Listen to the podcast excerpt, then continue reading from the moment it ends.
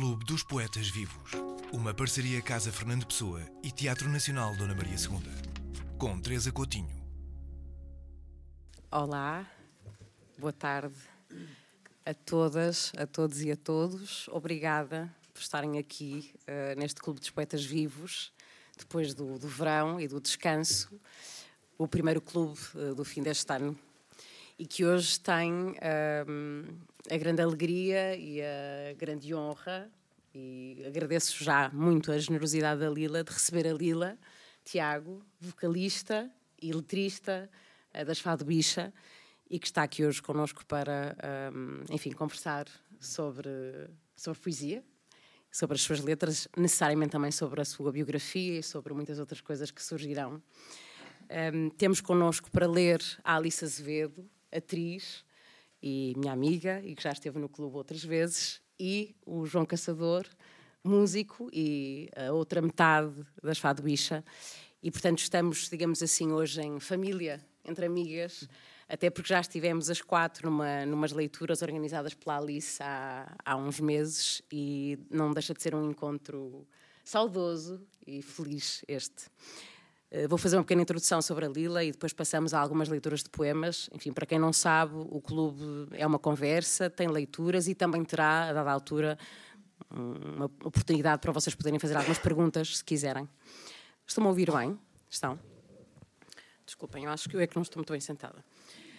Um, a Lila é cantora, poeta, performer e ativista transbicha. Nasceu em Lisboa, estudou psicologia, tirou um mestrado em psicologia sistémica, familiar e comunitária Fez teatro entre 2013 e 2013. Trabalhou em Atenas entre 2013 e 2016 numa ONG pacifista e antirracista. Iniciou as Fado Bicho em 2017 com o João Caçador. Quer dizer, penso que primeiro sozinha e depois com o João Caçador. Mas, Mas se calhar gosta. este é um detalhe. é um detalhe que não interessa muito. Um, e tem uma linha de pesquisa performativa com a Alice, voltou entretanto a fazer teatro e está neste momento uh, no Teatro Nacional da Ana Maria II, está, e com o João, na peça do Pedro Penin, Casa Portuguesa. E também falaremos depois sobre isso. Obrigada, Lila, por teres aceito. Obrigada pelo convite. Uh, eu estou um bocado nervosa. Digo já que é para que ajuda-me. Um, e foi, foi engraçado porque a Teresa convidou, já foi o ano passado que tu foste ler? Foi. Convidou a Alice no ano passado para, para ler poemas de um outro poeta, cujo nome eu não me lembro. Uh, eu penso que foi, foi o Carlos Poças Falcão. Não, Exatamente. ou foi o Manuel Lá Domingos, já não me lembro. Não, foi o Carlos Poças Falcão. Sim. E, pronto, e, e, ou seja, ele era o poeta convidado do Clube dos Poetas Vivos e a Alice foi, foi ler poemas dele. E passado um me, uns tempos, um mês, dois meses, a Teresa convidou-me para participar no Clube dos Poetas Vivos e eu assumi que seria para ler poemas de outra pessoa e aceitei, que é uma coisa da qual eu gosto. E depois, passados uns dois meses, mandei-lhe mensagem a dizer: Olha, mas ainda não me disseste quem é, quem é a pessoa que eu vou ler os poemas. E a Teresa disse: Não, é sobre, é contigo. e eu disse: Ai, não, isso eu não quero. e, mas pronto, depois ela convenceu-me e, e aqui estamos. Sim. Um, eu achava que tinha sido claro, explícita, não, não, mas não foi nada. Uh, vamos ler alguns poemas. Esta seleção é uma seleção, enfim, uh, minha, nossa. Uh, pode haver se calhar algumas surpresas de coisa. Enfim, foi muito difícil escolher. Eu estou só a fazer esta porque foi realmente muito difícil. Nós tivemos, isto não é surpresa nenhuma. Estivemos hoje à tarde de volta dos poemas, como tentamos estar sempre no clube, uh, e foi muito difícil deixar algumas coisas de fora. Portanto, é possível que a meio tínhamos assim uns eh, acessos de, de vontade e okay. peguemos em coisas que não estavam pensadas. Mas vamos ler alguns poemas da, da Lila. Eu vou começar, eu não sei se eu venho bem ou não. Usei este, se calhar. Obrigado. Então aqui vamos. O primeiro poema chama-se Estourada e diz: Nós, do fado abichanado, somos touro e viado. Do chão levantado, feroz e armado, de canções um punhado, manifesto advogado, até que o último touro ao prado seja roubado para ser torturado. Não é bailado, sonata ou trinado, é fantasma do passado. Cruel dissimulado, um lindo massacre ornado de cultura disfarçado. Tristes carrascos de traje floreado, proletário brazonado, com o aval do bom prelado, o casto e o encarnado, cada hóstia seu ditado, o aval do bom prelado, o casto e o encarnado, toda a hóstia é só ditado. Não é gado, não é gado, mas que povo, mas que Estado. Queremos o touro respeitado, nem toureiro, nem forcado, pegado, atado, largado, garreiado, não é gado, é um animal assustado. Perdido, acossado, ferido, aviltado, para gáudio do povo usado, mas que povo, mas que Estado. Perdido, acossado, ferido, aviltado, para gáudio do povo usado, mas que povo, mas que Estado. Não é gado, não é gado, mas que povo, mas que Estado. E é este o nosso brado, o nosso veemente recado. Nada, nada, nada disto é fado, nem tem futuro no condado. Fora da arena, de pauperado, o touro tomba como combinado. E o público, desassossegado, sem sentido figurado, urra, torpe e já espiado, chama bravo a este legado, este despojo do patriarcado, violento, deliberado, um artifício orquestrado, de poder sobre um sacrificado, tudo a ser repensado. Opomos-nos ao primado do dominador do dominado, e depomos o reinado do homem Deus sagrado. Coitado, coitado, frágil macho ritualizado, protegido no noivado de conquista e mercado. Nesse velho império malvado, do controlo e do privado, colónia, ouro, bispado, propriedade e pecado. Propriedade e pecado. Pisado, rachado, queimado, de barrancos ao chiado. Pisado, rachado, queimado, de barrancos ao chiado. Pisado, rachado, queimado, de barrancos ao chiado.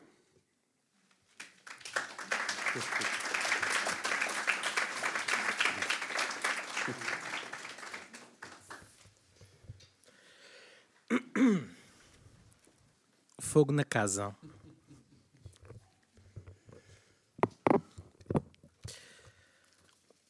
Já cheguei a fim. E dentro de mim o desejo inflado entorna o caldo, inunda o dique, perturba o saldo. O desejo inflado entorna o caldo, inunda o dique, perturba o saldo. Pus todas as fichas, gastei o meu latim. Já cheguei a fim. Fogo na casa, vontade na asa, a tua boca no vão da minha escada. Lá, onde a fraqueza impera molhada boca no vão da minha escada, lá onde a fraqueza impera, molhada. Sôfrega, dou-me à tua língua em brasa, fogo na casa. Tenho no corpo torrente de lava, medo que eriça, fome que cava. Não peço desculpa, não baixo o olhar, não finjo uma gula para ser o teu par. Desejos profanos estão nos meus planos num conto furtivo rimam com anos. Não tenho vergonha. Eu já não me privo. Ponha. Ponha. É tão bom ser passivo. Há lume no cais. E eu louco por mais, mais fundo, mais forte, mais doce. E eu peço, rebolo.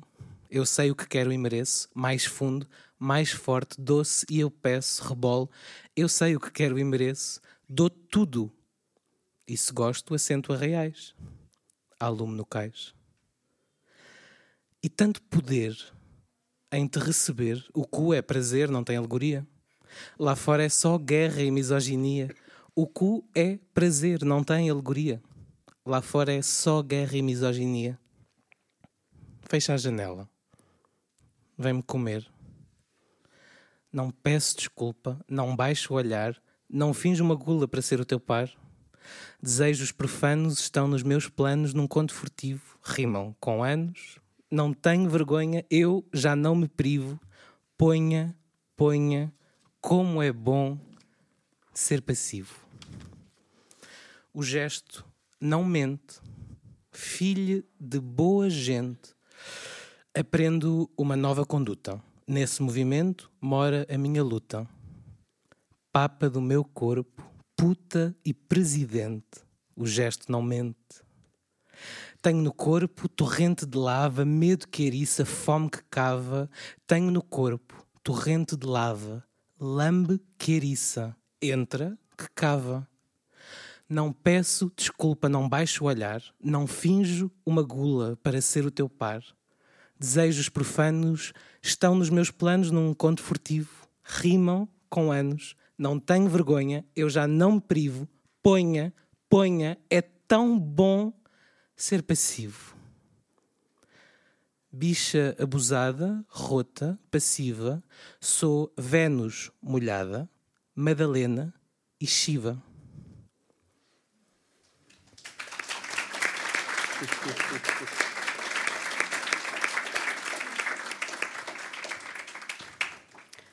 (1997) A princesa Diana morreu. Vi o funeral em direto na televisão, sentado no sofá da minha avó a comer cereais. O príncipe William e o príncipe Harry seguiam o caixão tão compostos, tão bonitos naqueles fatos. Vi-me a mim naquele cortejo, cheio de dignidade aos olhos do mundo inteiro, sem deitar uma lágrima. Já não me lembro se eles choraram, mas acho que não. Eu sou um maricas e sou gordo. Nunca poderia ser um príncipe. A quem é que interessa a minha tristeza? Fui passear a boy, a cadela que a minha avó trouxe, e achava que era um cão. E eu dei-lhe o nome de boy, mas afinal é uma cadela, e agora só respondo por esse nome. Enquanto a boy corria, pus-me a cantar a música da Janet Jackson. Li, que é sobre o melhor amigo dela, que morreu com sida. Já percebi que eu também vou morrer com sida. Acho que é inevitável. Quando for adulto, vou-me embora, vou para outro país. Só falo com a minha família ao telefone. Assim eles nunca saberão. Não quero que tenham vergonha disto que eu sou. De ser tão fraco que não respondo aos rapazes que gozam comigo na escola e na rua. Nem levanto a cabeça. Às vezes até finjo que estou doente para não ir à escola. Acordo de manhã e o meu primeiro pensamento é a humilhação. Não aguento mais o olhar de pena das minhas amigas quando eles me empurram, ou me cospem, ou gritam quando eu entro na cantina, a chamar-me maricas e a dizer para lhes chupar a pila. Já fiquei sem almoçar tantas vezes só para não levar com aquilo. Não posso dizer a nenhum adulto, porque aí eles saberão e vão olhar-me com aqueles olhos de pena. Pena de eu ser tão maricas. Será que vou viver tranquilo alguma vez? Não passar o dia inteiro com medo, a olhar por cima do ombro, a tentar controlar a voz, as mãos, os corredores por onde posso ir no recreio, a dar voltas sozinho ao bairro durante horas, à espera que eles se vão embora do banco da rua, para não ter de passar por eles. Eu ainda nem percebi se sou mesmo gay, mas eles, pelos vistos, já sabem. A música da Janet Jackson faz-me sempre chorar. É como se fosse sobre mim. Só tenho 12 anos, mas parece que já carrego uma sentença de morte.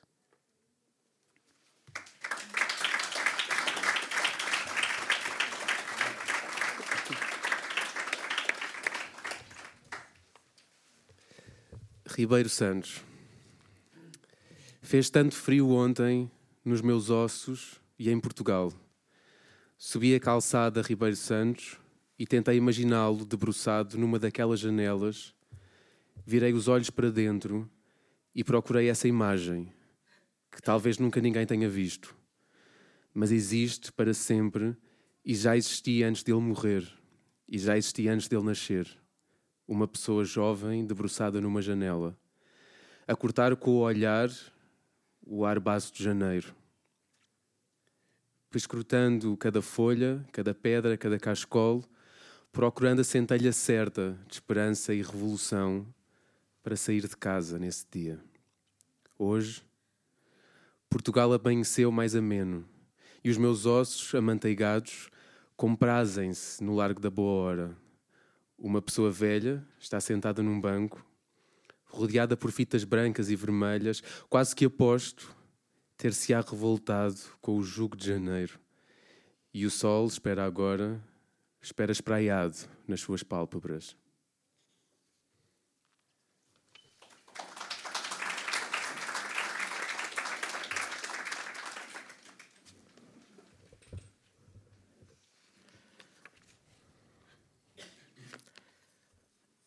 Fiz amor contigo, estavas morta.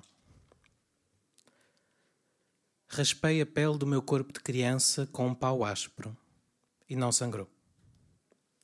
Morreste cedo, antes de eu deixar de ser teu filho.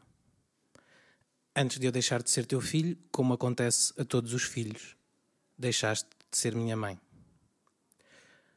Vou querer que este poema dure para sempre.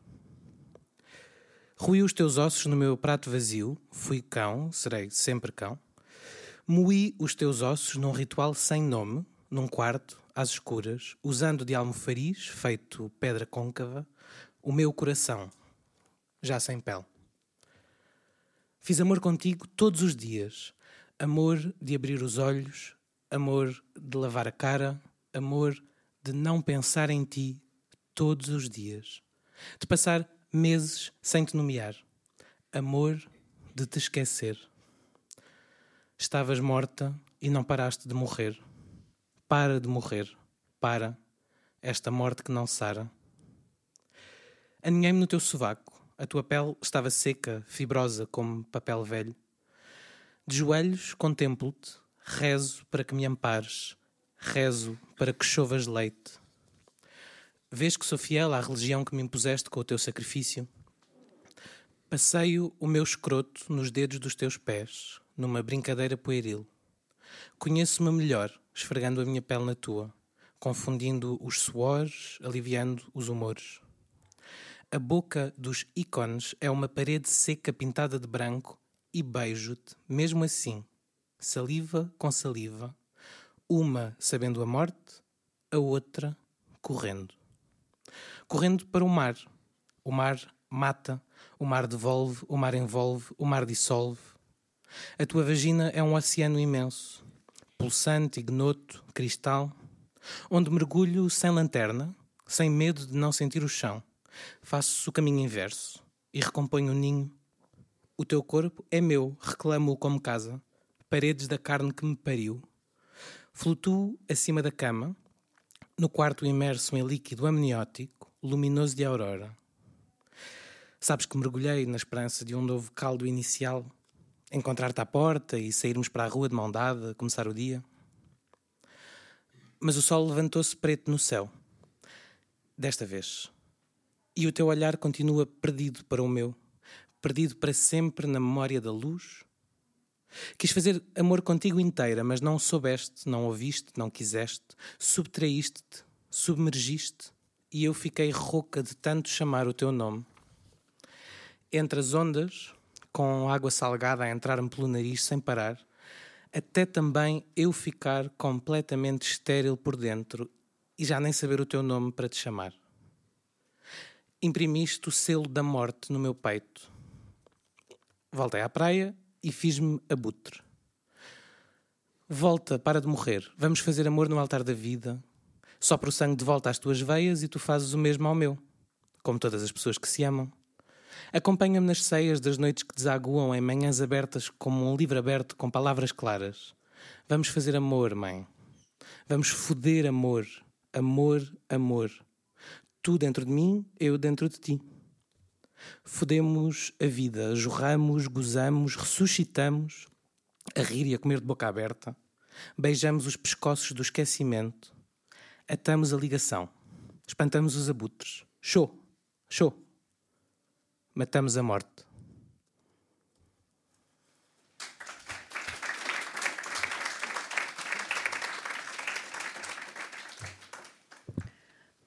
Foguetes. Só eu sei o que se passou dentro destas paredes. Soaram foguetes lá fora, sim. O estrondo foi tonitruante, sim. Passaram aviões, rasteiros e asiagos, chocaram automóveis, ruíram prédios, explosões a gás, muitas pessoas gritaram, gritos corriqueiros e outros aflitos. Quem estivesse atenta não conseguiria ter mais do que dez minutos de tranquilidade a ver a lua, a ver a ponte. Lá fora o chão rebenta em bolhas de lava. Os transeuntes afadigam-se a contorná-las, a caminho da farmácia, do supermercado, de um qualquer desfecho diário para a cansativa fábula do sentido. Tudo é tão perigoso, tão assustador e cansativo. Mas dentro destas paredes, só eu sei como tratei de cuidar diligentemente, mesmo sem ver caules a crescer, mesmo sem ver botões a desabrochar. Do choro fiz rega, mas só depois de o amar como choro mesmo, erguido num cálice acima da minha cabeça, tremendo com o impacto dos foguetes, os foguetes que começam a rebentar ao cair da noite, como hostilidades secretas numa guerra primordial. Do choro fiz rega e espremi as minhas pernas várias vezes, alisei-lhes os músculos para me certificar de que ainda os sentia, de que ainda podia andar a cada dia, dia, dentro destas paredes apenas, andei, chorei, reguei, cuidei, aguentei-me e fiz-me crescer para dentro, fui-me preenchendo. Há alturas em que faço fogo e também eu vou e rebento em foguetes com pólvora nos bolsos.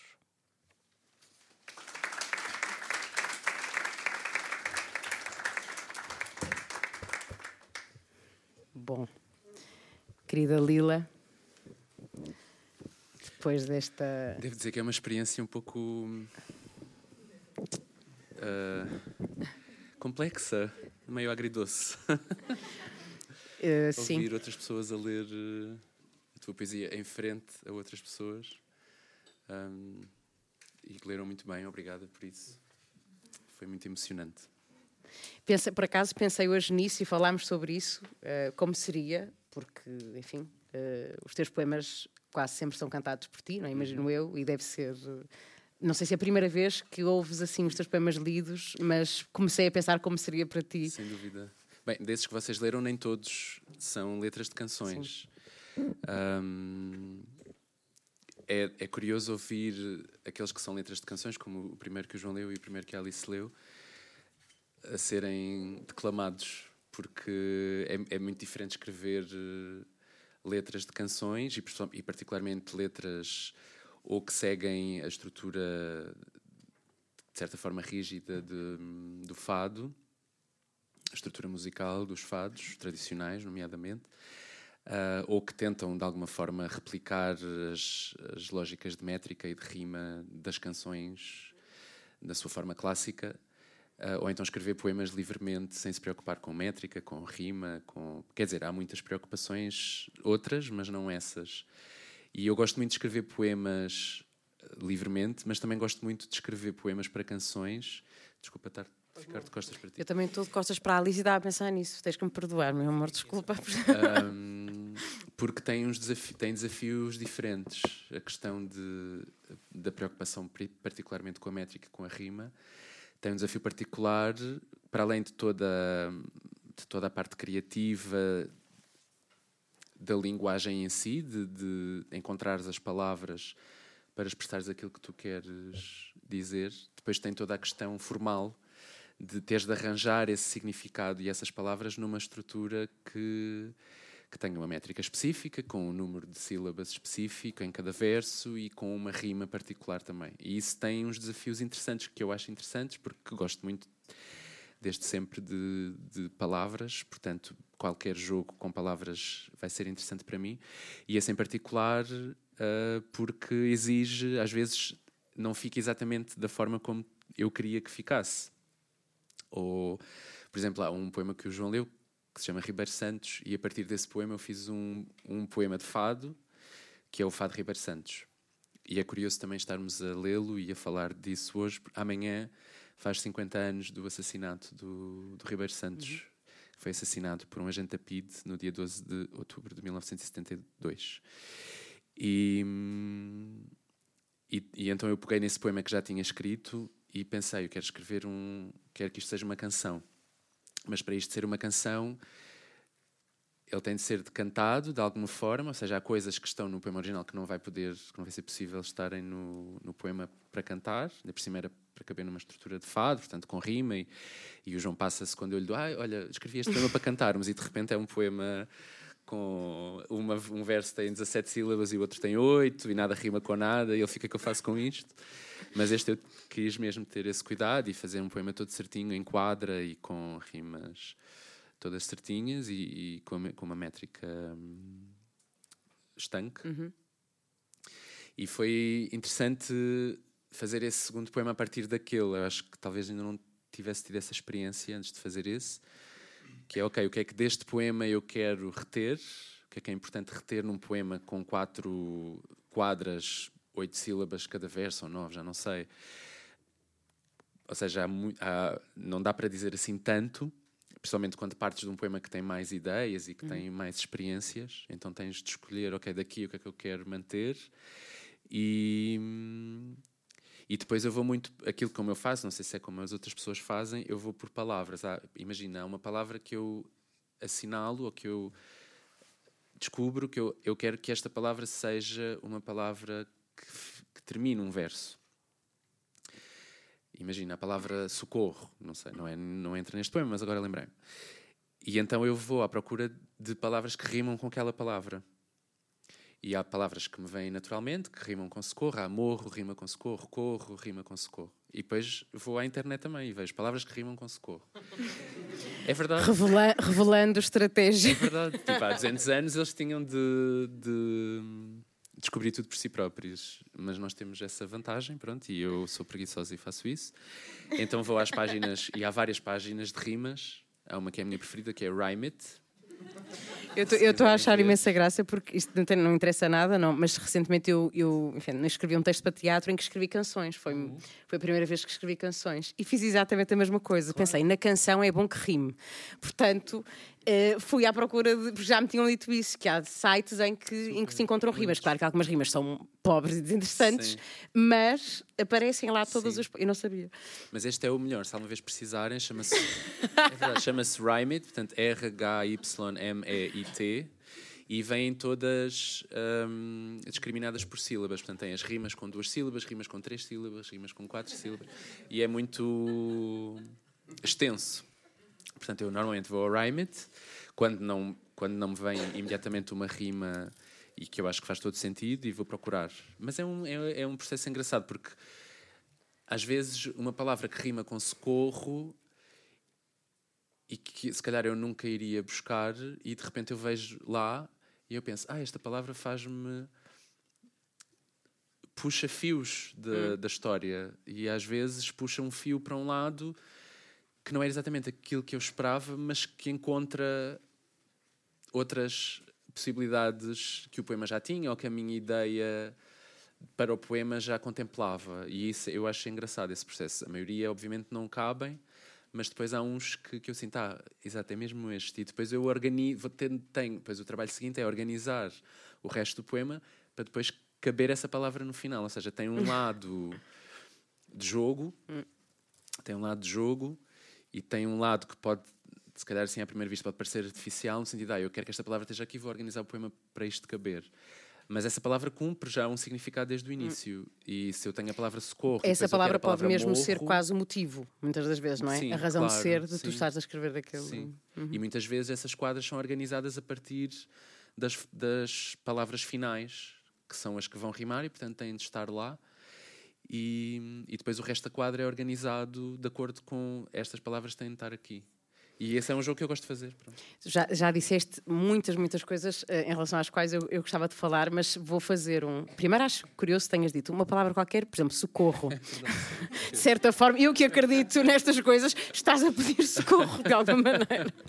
mas, uh, e se esta pergunta for um socorro, diz-me, uh, e não tens que, que, ir por aí, mas eu fiquei a, a saber, no meu trabalho de casa, que foi também andar a, a ter conversas paralelas, uhum. Que a tua relação com, já levei aqui com um leque, não sei se foi sem querer, mas. uh, uh, que, que, a tua relação com a leitura e com a escrita, uh, que acontece, enfim, imagino que para todas nós e para todos nós, muito, muito cedo, não é? Imagino, nos teus primeiros anos, acontece de uma maneira muito especial. Ou seja, tu aprendes a ler Ah. e a escrever. Não sei. Sim, a porque acho que escrever isso- não. Ok. Não, eu aprendi a ler. Eu tenho uma relação muito privilegiada com a, do meu cérebro, não sei, com as palavras e com a língua. E eu aprendi a ler com a Rua Sésamo. Portanto, antes da primária, com 4 anos. E, mas eu, e o meu pai relata isso, eu sempre fui muito atento, ou seja, os símbolos da escrita sempre me despertaram atenção, mesmo quando eu não sabia ler, ou até quando eu não sequer sabia muito bem o que é que eram ah, por algum motivo. E, e sim, uma vez uh, o meu pai conta esta história que entrou no quarto, no meu quarto e eu tinha um livro aberto eu- e eu, li- tinha muitos, eu gostava muito de livros e sempre gostei muito de livros e o meu pai dizia que eu era que eu era um uma- meu pai dizia tu eras um pachá porque era uma criança muito fácil de, de de parentalizar, ou seja, de ser pai mãe, porque eles punham-me no. Meu pai é que descreve isto. né? Eles punham-me no tapete da sala com um livro e eu ficava duas horas, não gritava, não. E eles vinham duas horas depois, eu estava no mesmo sítio e não tinha mexido em nada, só tinha estado a mexer no livro, mesmo antes de ler. pronto. E houve uma vez que ele entrou no quarto e eu tinha um livro à frente, porque era um cenário comum para ele, mas eu estava a fazer sons e depois ele aproximou-se e olhou para o livro e percebeu que eu estava a tentar ler. Estava a começar a ler. E ficou tipo, o que, é que, que é que se passa? Como é que isto aconteceu? E pronto, é só isso. Eu, eu só estou a ir buscar isto, porque, enfim, a ir, a ir ao início dos inícios, porque, mas tu também já disseste, tu tens realmente uma paixão muito grande pela língua, não é? E Sim. pela- pelas palavras Sim. e pela maneira como. ah, no fundo, a própria ideia de falar, não é? Ah, existe o que é que é isto de mexer a boca Uhum. Sim, sim, e a sim. língua. Mesmo pela, pelo caráter formal da, Uhum. da própria língua. Pela fonética, pela sintaxe, todas essas. pela gramática, no fundo. É uma coisa que Eu- eu- eu- interesse e que eh, inferniza muito os meus amigos também. Porquê? Porquê?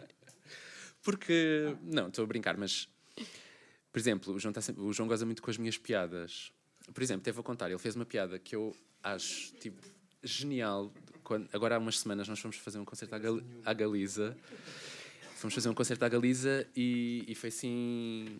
Nós, estamos, nós estávamos a- já a fazer os ensaios para a Casa Portuguesa e, portanto, ensaiávamos, estávamos a ensaiar de segunda a sábado e o concerto era no sábado à noite, portanto nós faltámos no sábado, fomos de carro até à Galiza no sábado, portanto saímos daqui às sete da manhã, sete da manhã, não foi? Ou oito. Chegámos à Galiza, o concerto foi só à uma e meia da noite e depois acordámos às seis, às seis ou sete da manhã para fazer o caminho de volta para ensaiar no domingo ainda às duas da tarde. Portanto foi assim.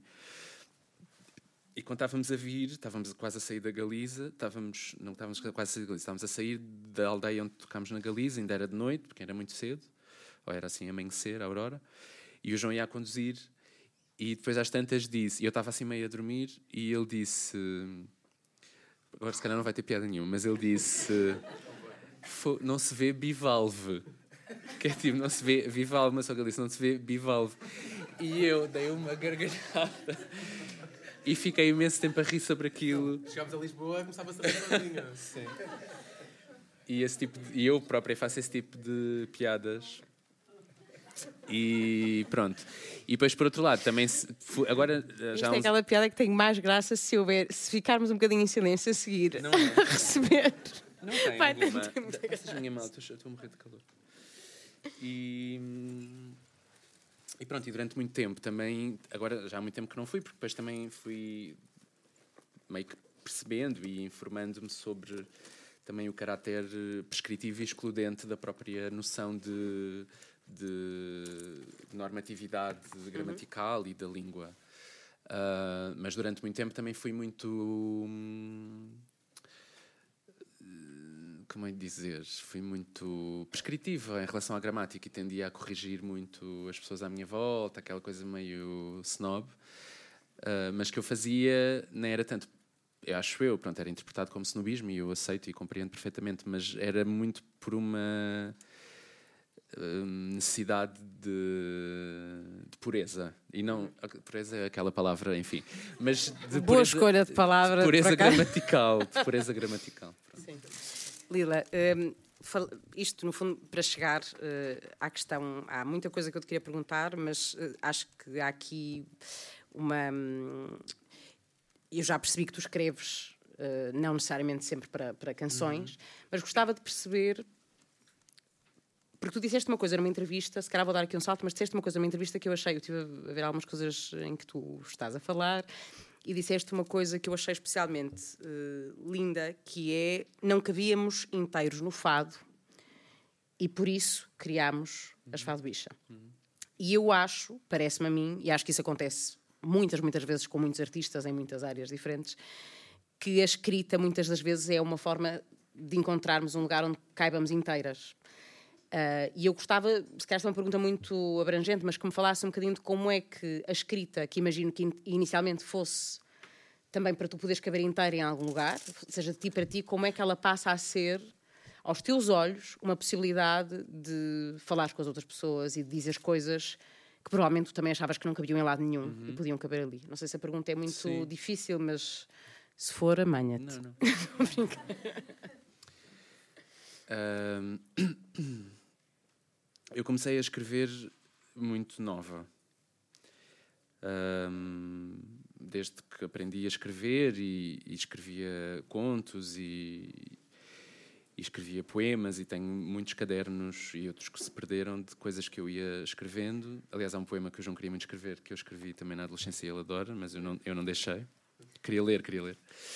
E, e depois eu comecei a fazer teatro quando tinha 18 anos e, e logo, na, tanto na primeira peça como na segunda que fizemos, que foram construções coletivas do grupo e da, da, e da encenadora, em que fomos buscar textos, muitos textos. Um deles tinha Sarah Kane, tinha António Lobo Antunes, hum, e tinham, ambos tinham textos meus também porque a encenadora, nós éramos todos novos e a encenadora, ah, que, era, que era a Ana Lacerda, estimulava ah, que nós trouxéssemos as nossas próprias coisas e eu que já tinha escrito coisas e, e pronto, e também com a, com a estimulação dela também fui escrever mais coisas e acabei por levar textos e houve uns que ficaram nos, nessas peças, nessas duas peças que fizemos.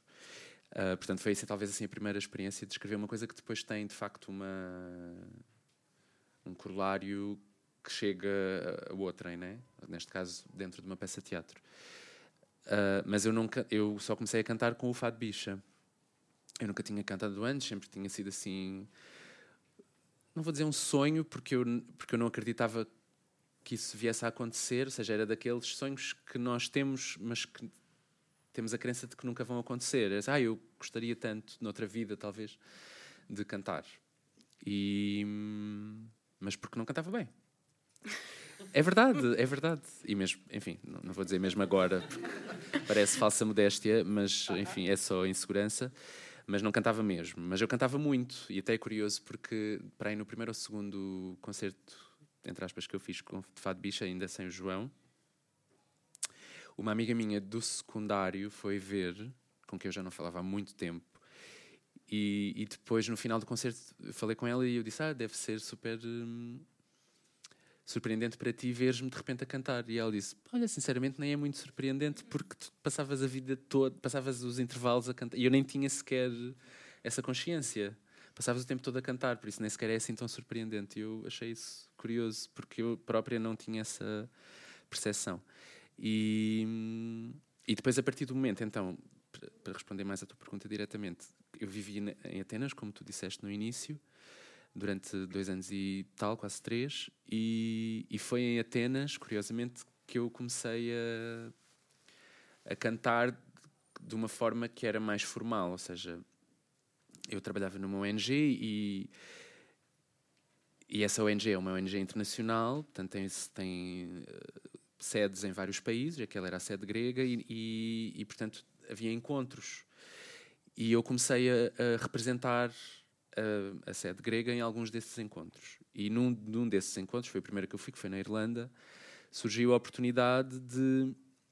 Aquilo era, acontecia numa aldeia muito pequena no centro da Irlanda, onde viviam praticamente só pessoas idosas, e aquela organização fazia muitos encontros lá nessa aldeia e, e eles gostavam que as pessoas que participavam, que eram de vários países do mundo, particularmente da Europa, mas até de fora da Europa, que apresentassem uh, coisas dos seus países. Pronto. E eu, como estava há muito pouco tempo na Grécia, ainda não, não sabia apresentar nada da Grécia, nem sequer ir ao YouTube para mostrar.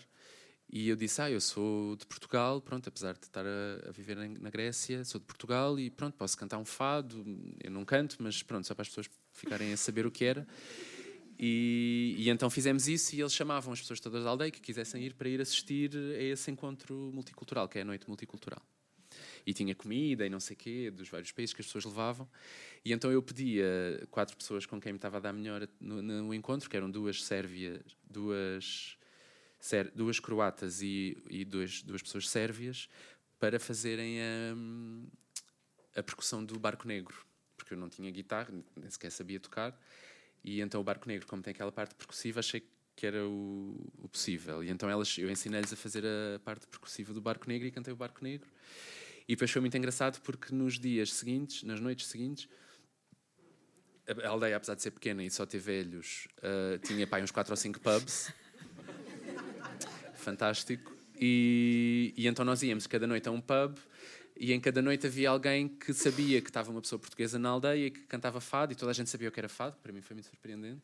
E então pediam sempre a cantar. Então eu acabei por cantar em cada pub com os meus colegas um, dos Balcãs, da percussão, da percussão, da percussão. balcânica, o Barco Negro. E foi assim a primeira experiência de eu sentir que as pessoas. E escolheste o Barco Negro porque era um fado que tu gostavas muito. É um fado do qual eu gosto muito, mas é também porque é o que tem a percussão e que eu sabia, e então era. Fácil. Podia ter um acompanhamento e não era só eu a cantar à capela. E, portanto, foi esse o primeiro fado que eu cantei para pessoas. Pronto, isto. Tô... E depois aconteceu em vários encontros dessa organização, havia sempre alguém que sabia, que não sei quê, não sei quê.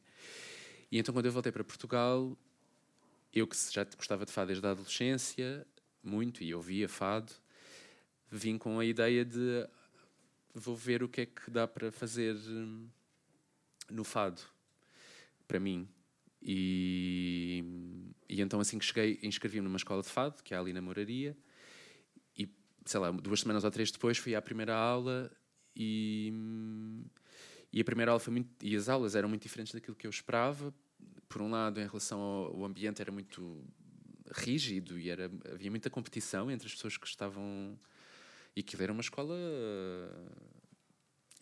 de certa forma, era formal, porque tinha horários e não sei o quê, mas era informal, de certa forma. Era, qualquer pessoa podia, podia ir lá e ter aulas de canto ou de guitarra portuguesa, mas tinha um ambiente muito competitivo e, e, e eu não me senti nada confortável.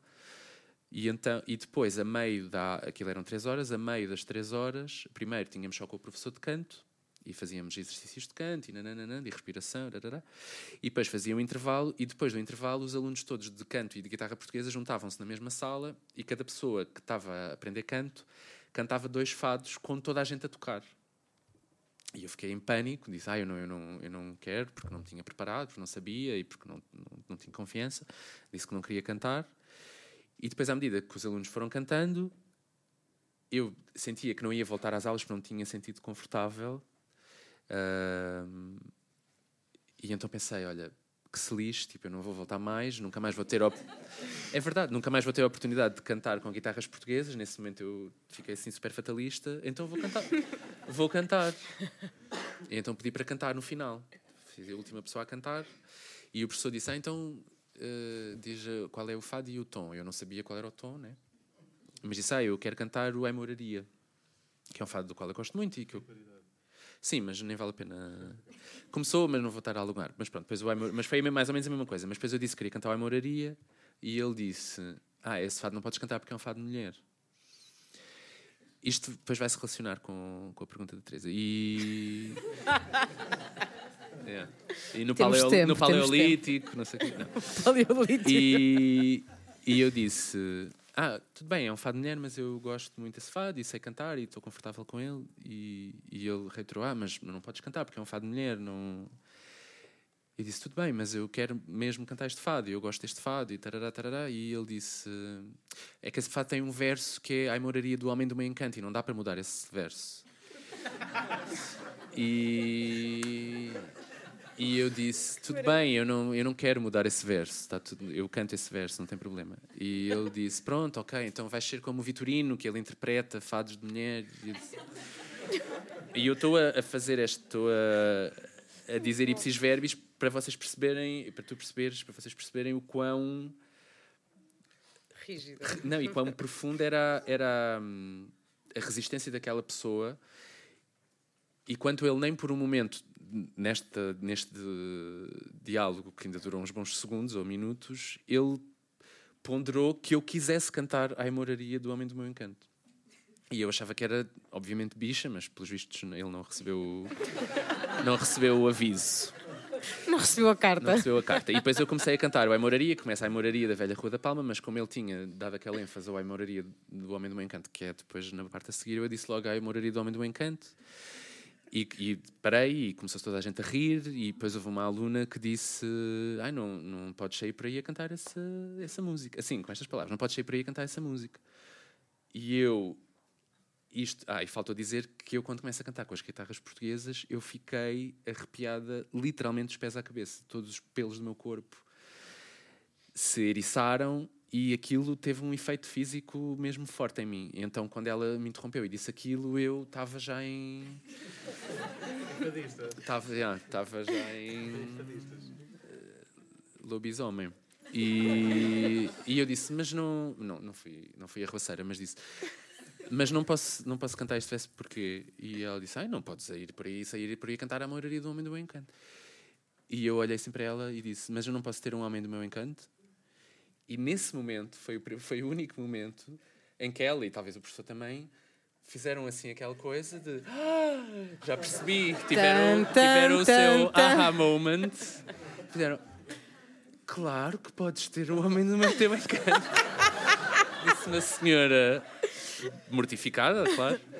Pronto. Quem nunca? Isto para dizer que eu percebi que claramente aquele não era o sítio onde eu ia poder desenvolver a minha abordagem do fado com tudo aquilo que eu era, porque eu já era uma pessoa que já tinha pensado muito sobre a minha queerness e sobre o meu lugar no mundo, portanto, claramente não ia cantar fado com o lenço ao pescoço e a mão no bolso. E não ia cantar fado da forma como elas esperariam que eu cantasse, porque achavam viam-me como homem, portanto esperariam que eu cantasse de determinada forma, cantasse determinadas coisas. Provavelmente queriam, não sei, que eu cantasse fados monárquicos e sobre as touradas, etc. E então eu percebi, ok, aqui não vai ser. E isto, pegando finalmente na tua pergunta, eu comecei a cogitar que espécie de coisa é que eu poderei criar, ou poderei tentar criar, para que a minha expressão através do fado possa acontecer, porque claramente nos sítios onde o fado acontece ela não vai caber, não vai ter lugar. Um, eu ainda fui a algumas casas de fado perguntar se, tinha, se, aceitavam pessoas novas, mas depois nunca voltei, nunca senti. Nunca, senti ou, nunca senti esse ímpeto, ou melhor, sempre senti o ímpeto de não ir e de me resguardar desse, dessa experiência. E depois comecei a pensar sobre isso, e depois, como sempre, isso aconteceu porque houve pessoas que eu fui conhecendo que. ou que estenderam. Passadeiras para que eu pudesse fazer essa experiência, como o, John Calagari, que é, que é um, uma bicha brasileira que tinha um bar em Alfama que se chamava Favela LX e que, e que dava palco a artistas uhum. queer emergentes. E quando eu falei com ele, ele expliquei-lhe a minha, a minha ideia, e ele disse: Isso tem de acontecer aqui, quero muito que isso aconteça aqui. Depois conheci uma outra pessoa que é o Adam, que é uma pessoa luso-canadiana que estava cá a viver e que é um drag queen profissional e ficámos amigas e, e ele ajudou-me com a parte mais plástica e visual na experimentação e, e pronto, e de repente eu perguntei, lembro-me de perguntar ao John, ah, então quando é que queres que estou a pensar, quando é que pode ser? Isto era em fevereiro. E ele disse, já está aqui marcado, 9 de março. E eu fiquei, 9 de março já? E ele, sim, já está aqui marcado, 9 de março. E pronto, isto para dizer que depois esse lugar em si que eu fui criando, eu acho que da primeira vez não, eu só cantei fados uh, nas suas versões canónicas. Mas depois esse lugar foi-me sugerindo que eu precisava também de criar as minhas próprias hum. narrativas para de facto construir e ocupar esse lugar que eu estava a criar e nem sequer sabia muito bem o que é que era. E, e pronto. E depois foi juntar uma coisa à outra. Interromper-te, mas há uma coisa que eu queria perceber e que tu explicasses, porque eu acho que isto tem, tem muita é, tem muita importância e, e vai muito enfim, vai ao encontro do que tu estás a dizer sobre como encontrares o teu lugar, encontrarem, não é? Uh, o, o Fado Bicha, o vosso lugar no Fado e é mesmo criando uma alternativa. E há uma coisa que eu aprendi hoje, foi o João que me ensinou, que é, uh, há o fado tradicional e o fado canção, pronto, e uh, tu escreves, eu gostava que fosses tu explicar, porque eu não vou saber explicar tão bem, mas o fado tradicional tem uma série de melodias, é? que são standard, digamos assim, e no fado canção, e, e, essas melodias vão tendo letras diferentes. Foi o que eu percebi do que o João me disse. Se eu estiver a dizer um, disparate, digam-me. Obrigada, Alice, obrigada. Isto, eu, eu, estudei imenso antes de vir para aqui para não me dizer nenhuma porcaria. Uh, e no fado canção, a melodia está atribuída à letra e não muda. E o que aconteceu foi que tu pegaste em fados canção e mudaste.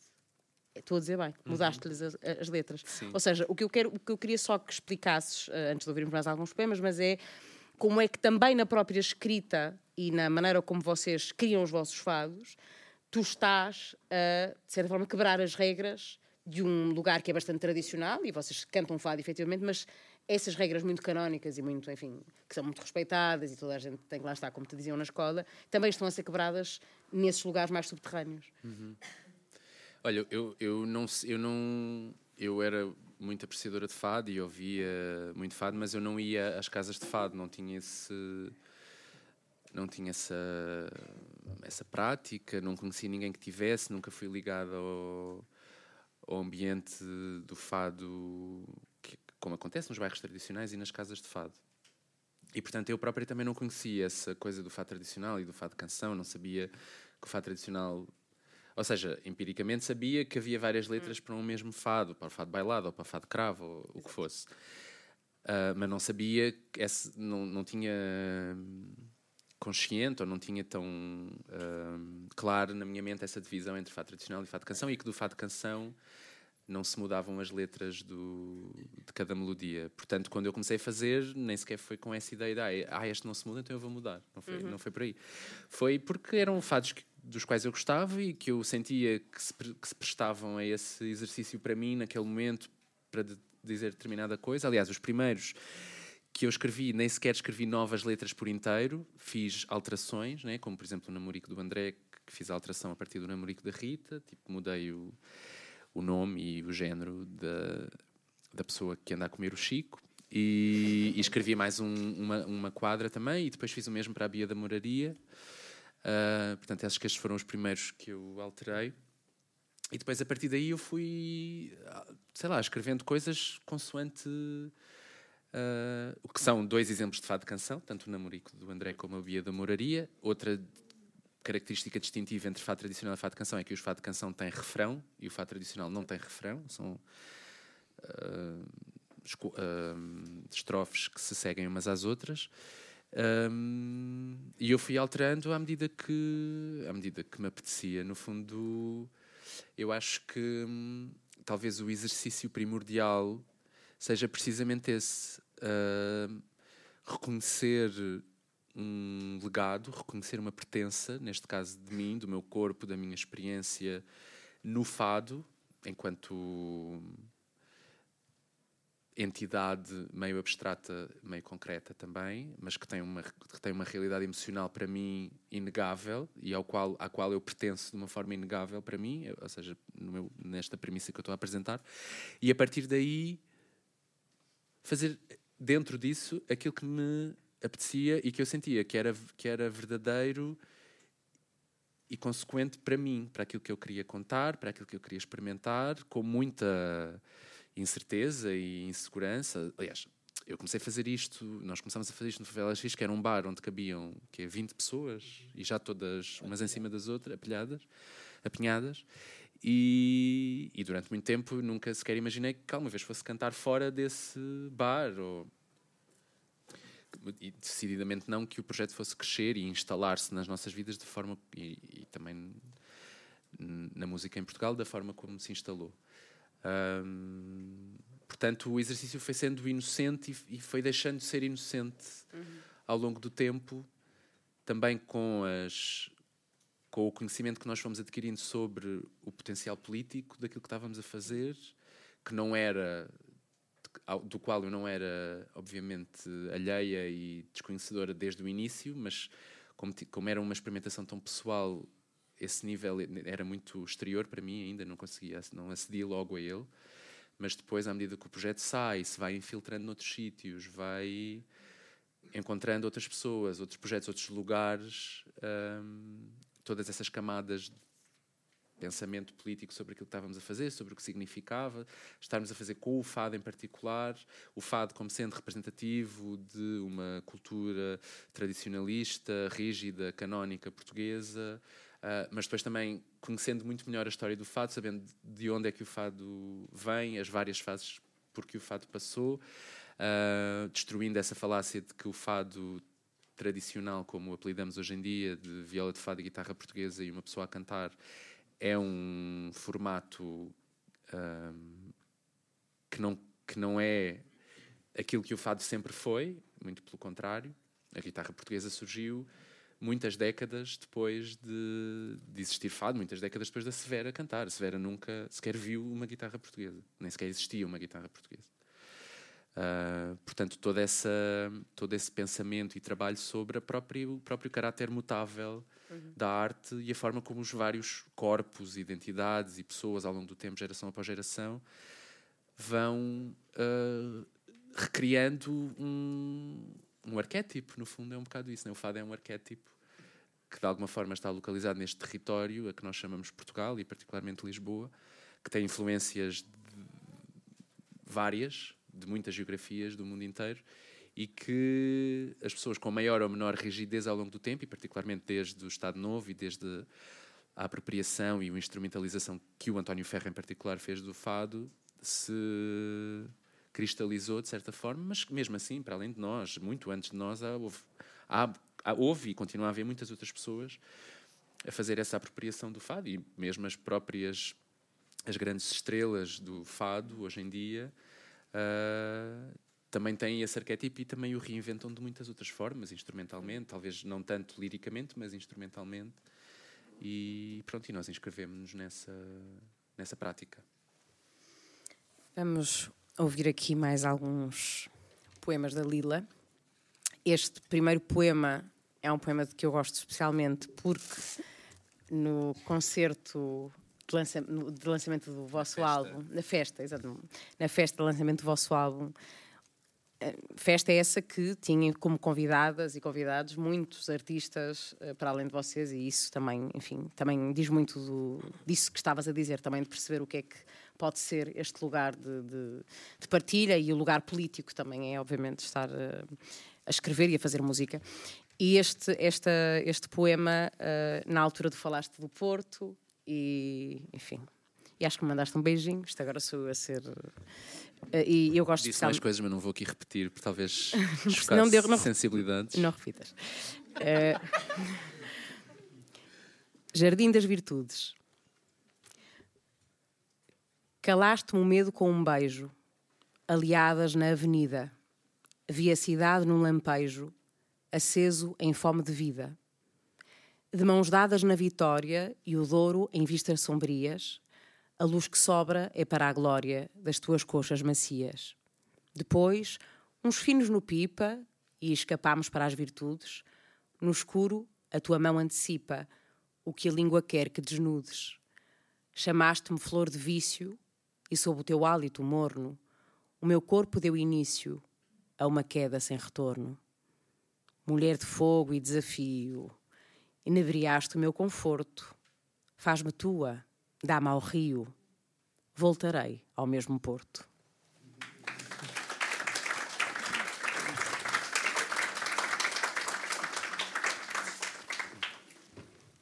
Viga Mangue. Não poderei nunca escrever um poema sem ser a partir da minha janela. Deitar uma ponta abaixo, num estrondo de faíscas, labaredas e muito fumo. O rio engoliu as colunas e as vigas no seu caldo sereno e elas pousam agora, meio imersas, meio submersas, como caules num mangue da Bahia, como o rio chega ao mar.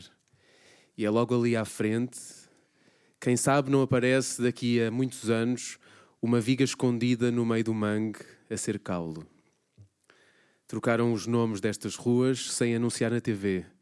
E agora as placas estão altas nos prédios e são feitas de um material indestrutível, porque as pessoas que passam sabem, mas as pessoas que passam preferem fingir que não veem e não olham para cima.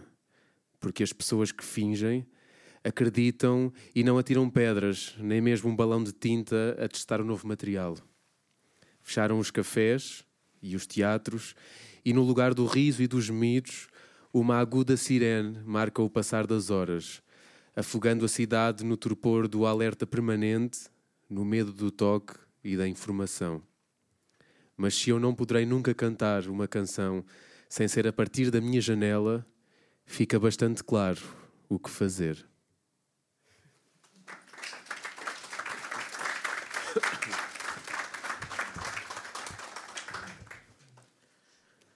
Vou só aproveitar para dizer que, estando muito cansado, o copo de vinho que eu beat shot me pode ter afetado. Não, mas estou ótima para ler poesia.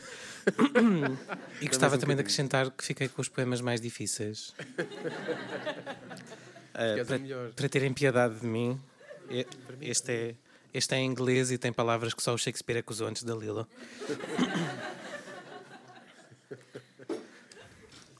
Horse of Troy.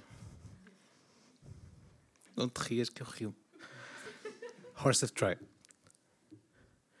There was a boy, there was a boy, one so very lonesome and coy.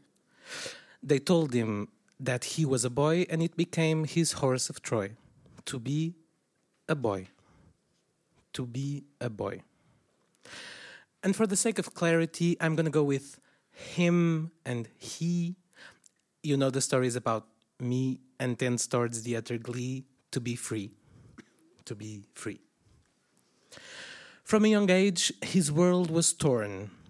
He couldn't reckon what he'd been born to be. It seemed like he had sworn some sacred pledge and he'd been warned cannot adorn, cannot adorn. If only could he taste the breeze and wane to be paired with the bees and ants he chased with hands and knees, the realm of insects that was his. Boy at ease. Boy at ease.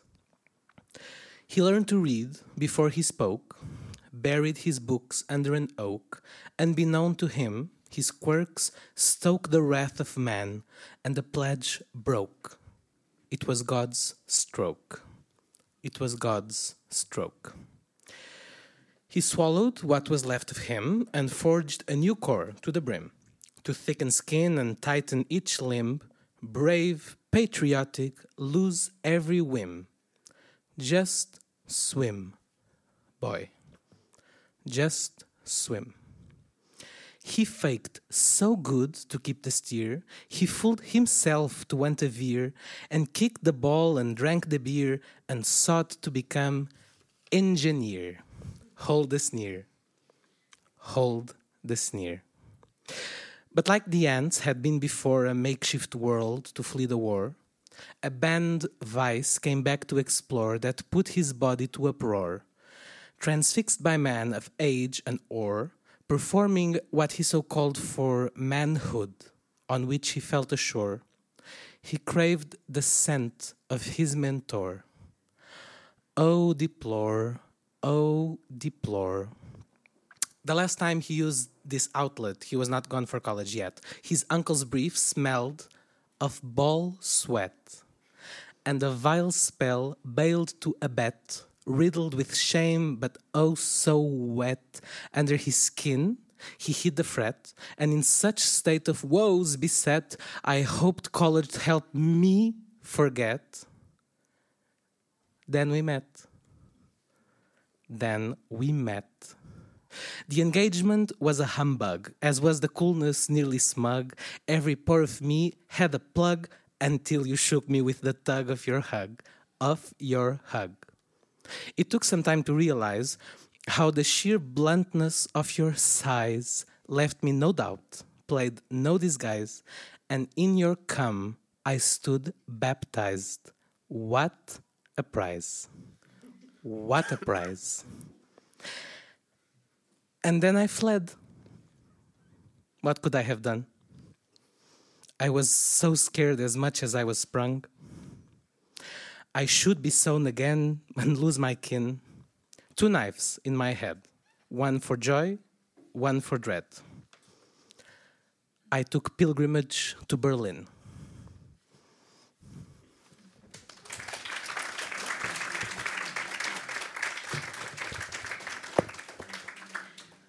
Fado Alice.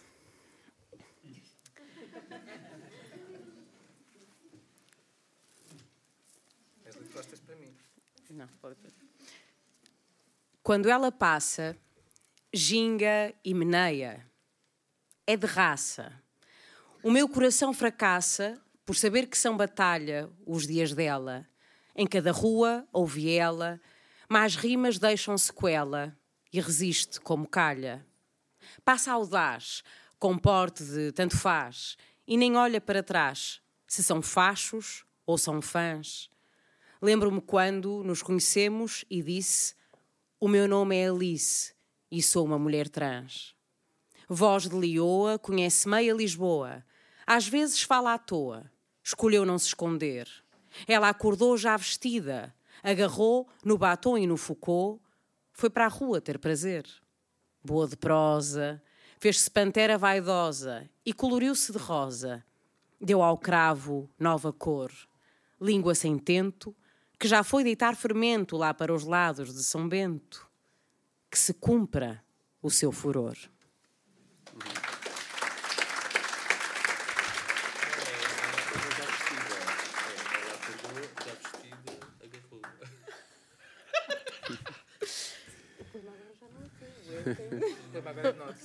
Fado, O poema é meu. fado sem palavras. A audiência inebriada, percebendo que o relato prosseguia com crueza, censurava acirrada a minha falta de tato e eu escondia a surpresa. Na tua voz não há remorso, só bravura e lucidez que me põem cheio de medo de assumir o que não posso, que sou menos do que vês e tenho um coração azedo. Seja fuga ou eterna busca, incapaz de articular o agora e o passado, entender-me assim assusta e só consigo aguentar por estar a cantar o fado. Será trauma de infância, dúvida com que me deixas na dureza do caminho, ou desprezo a abundância, no espelho, cruzeiro seixas, a matar o amor no ninho.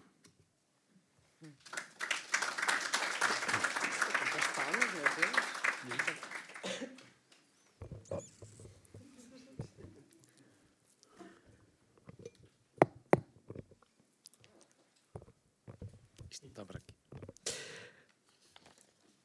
Medusa-me. Prata da casa. Filho do pai. Um olho de sangue e o outro tão seco que dói. Sono perdido no breu da herança. Sonhas perdido na paz da matança. Vã glória. Derrotar, exterminar, dinastias. Vã glória. Derrotar, exterminar. Eu sou a monstra que te tiraria o sono se pudesses dormir. Eu sou a monstra que habita os teus sonhos na orla de te redimir. Eu sou a monstra que deixas atada com arame farpado num poço a extinguir. Eu sou a montra do que odeias e temes, te dá nojo e faz rir. Te dá nojo e faz rir. Mas eu ardo na noite. Sou Ovídio, Ofídio, Perfídia e Platão. Sou Ofélia, Cassandra e Adão. Sou Cida, sou Vida, sou Medusa e Atena. Sou Eva Daninha, sem parra nem pena. Testemunha da tusa com que me bates. Então usa, medusa-me e bate. Usa, usa, medusa-me, usa, bate. Prata da casa, filho do pai. Um olho de sangue e o outro tão seco que dói. Arranca-me a cara, medusa-me na farsa de que a noite é apenas descanso pobre.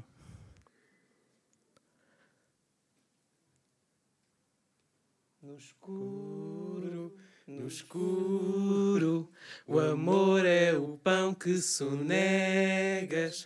No fundo, no fundo, teu pau é a cruz que carregas. No escuro, no escuro, o amor é o pão que sonegas.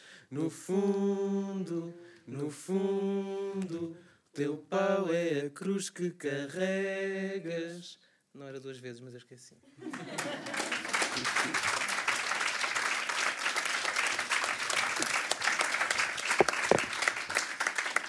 E eu estava, estava a ouvir tão atenta à Alice que não me lembrei que tínhamos marcado fazer este final. Um, exato. Fiquei só a sorrir e a pensar, diz amiga. Uh, Lila, uh, antes de, de, também te perguntar se há alguma coisa que queiras partilhar, que queiras ler, uhum. um, estávamos a começar, enfim, a falar um, esta, esta, eh, nesta questão de abrir espaço não é? num lugar que é muito tradicional, que tem uma herança muito rígida.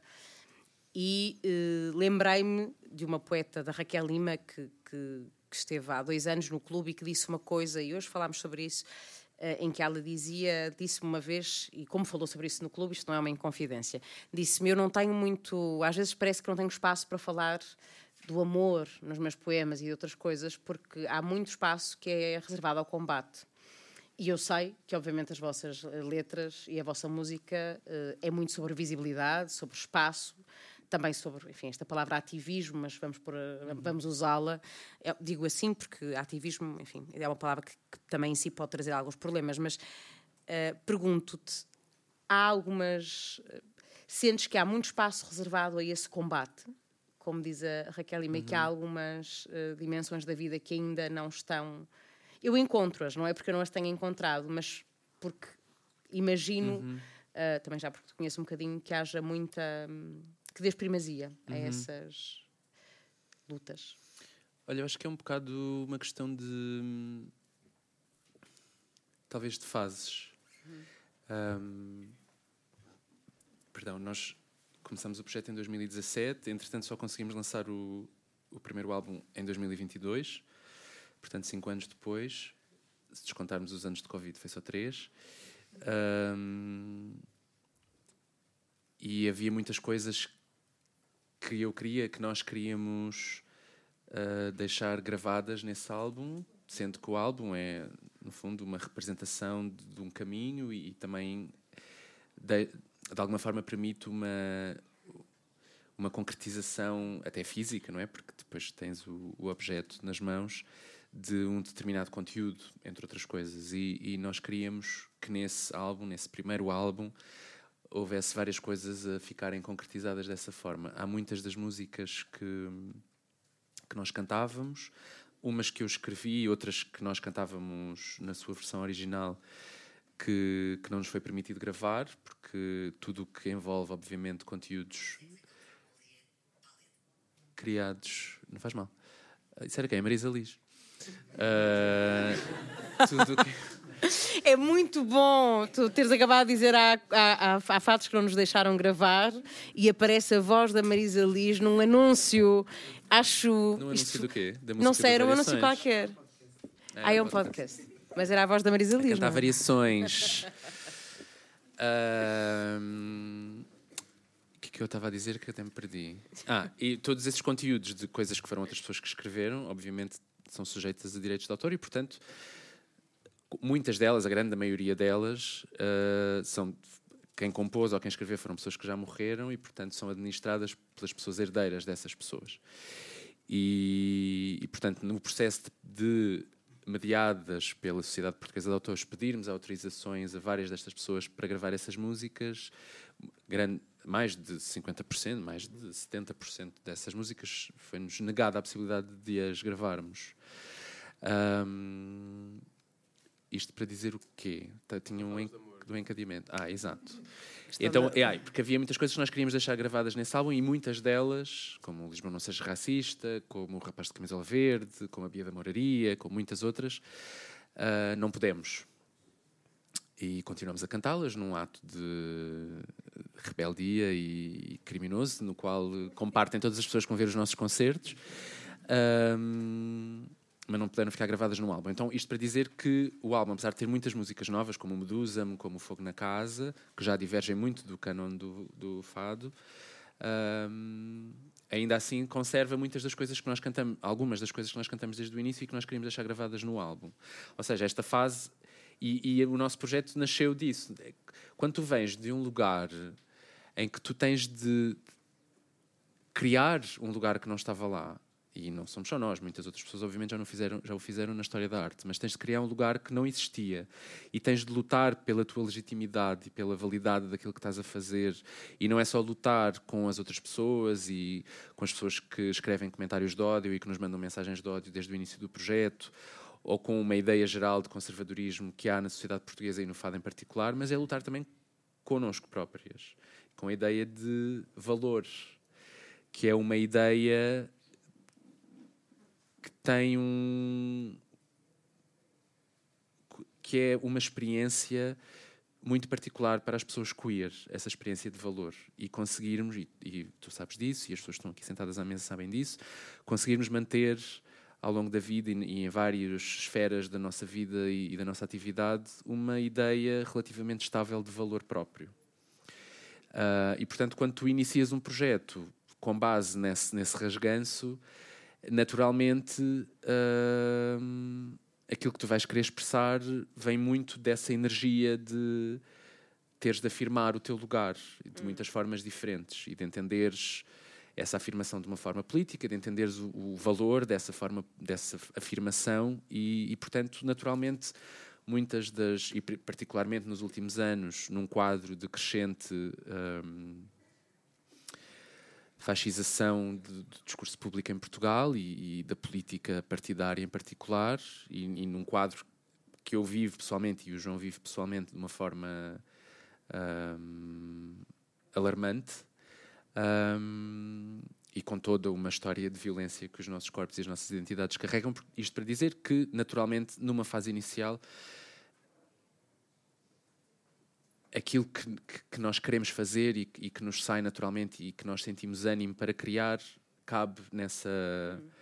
nesse epíteto de combate ou de luta que, de, que, de, que, Raquel, de que a Raquel Lima fala. Um, mas claro, há muitas mais um, vertentes das nossas vidas e, e mas eu nem, eu nem eu, mesmo por exemplo uma música como o rapaz da camisola verde que foi um poema escrito por Pedro Homem de Melo, um, um, poeta que nasceu no Porto e viveu grande parte da vida no Minho, uh, um poeta do século XX, que, que, foi casado com duas ou com três mulheres, mas que tinha uma experiência homoerótica atestada, não estou a inventar nada, e, e, e atestada com o selo de qualidade e, e atestada também mais ou menos explicitamente nos seus poemas, uh, com uma experiência queer uh, particular, de, de, clandestinidade, naturalmente,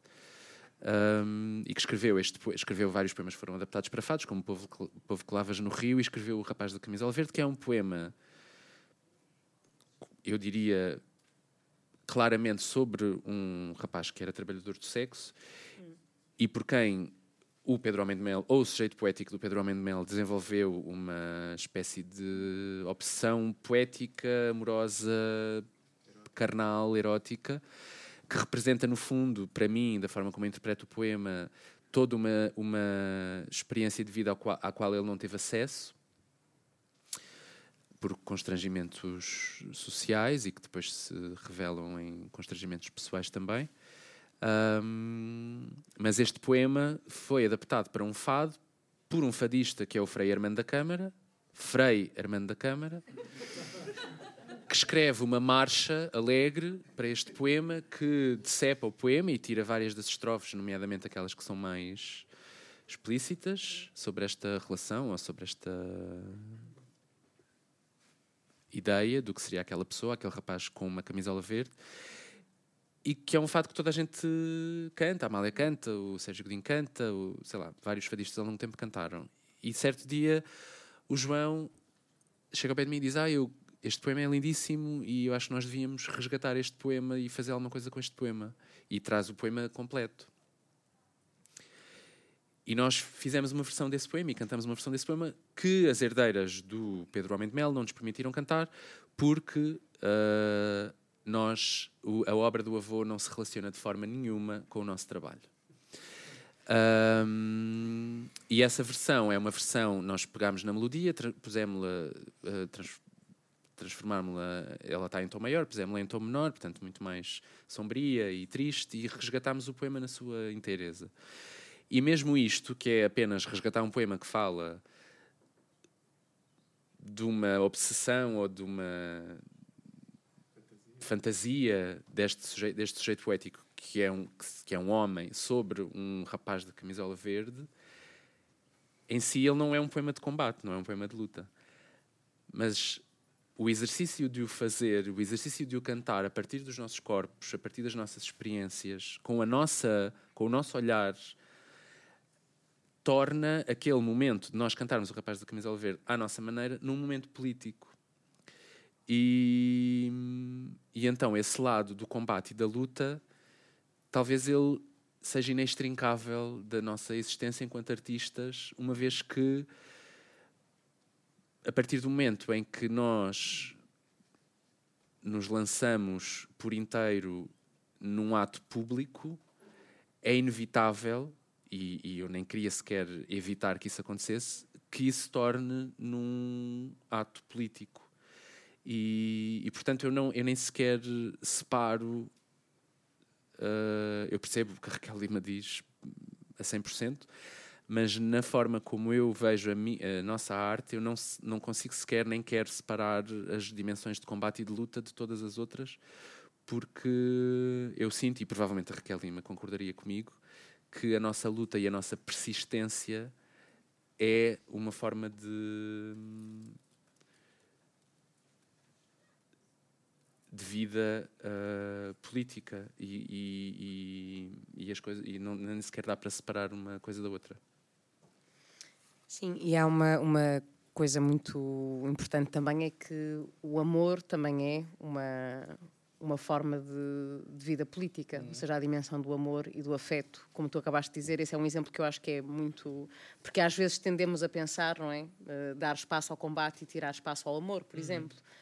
E aí está um exemplo de um poema que é, enfim, não será de amor, mas pelo menos é de afeto, de desejo, o que queremos chamar de paixão, um, e que só porque existe é um, um, um gesto político, uhum. não é? E, e, voltar a pegar nele é um gesto político.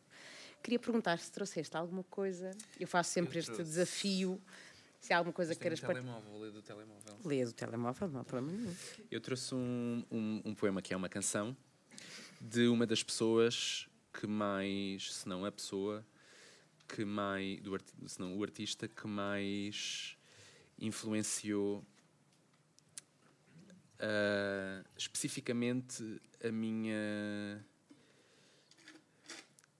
escrita de uma forma uh, nos seus aspectos mais formais. Também no conteúdo, porque é um, é um poeta e um artista de, de intervenção e, e, que todos conhecemos naturalmente, é importantíssimo na música portuguesa, mas também a nível formal, uh, da escrita, da forma de, da construção dos versos, da conjugação das palavras, tanto do ponto de vista formal quanto do ponto de vista do conteúdo. E, e portanto, vou precisar só aqui de uns segundos para ver onde é que é que o meu telemóvel é novo e, entretanto, está, devia estar nas transferências. Será aqui? Não, é peço imensa desculpa.